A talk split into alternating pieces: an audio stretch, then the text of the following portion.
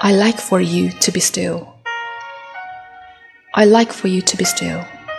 It is as though you are absent, and you hear me from far away, and my voice does not touch you.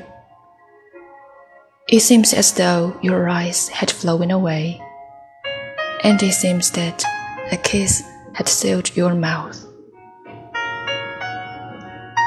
As all things are filled with my soul, you emerge from the things filled with my soul. You are like my soul, a butterfly of dreams, and you are like the word melancholy. I like for you to be still, and you seem far away. It sounds as though you are lamenting, a butterfly cooing like a dove and you hear me from far away, and my voice does not reach you. Let me come to be still in your silence, and let me talk to you with your silence that is bright as a lamp, simple as a ring. You are like the night, with its stillness and constellations.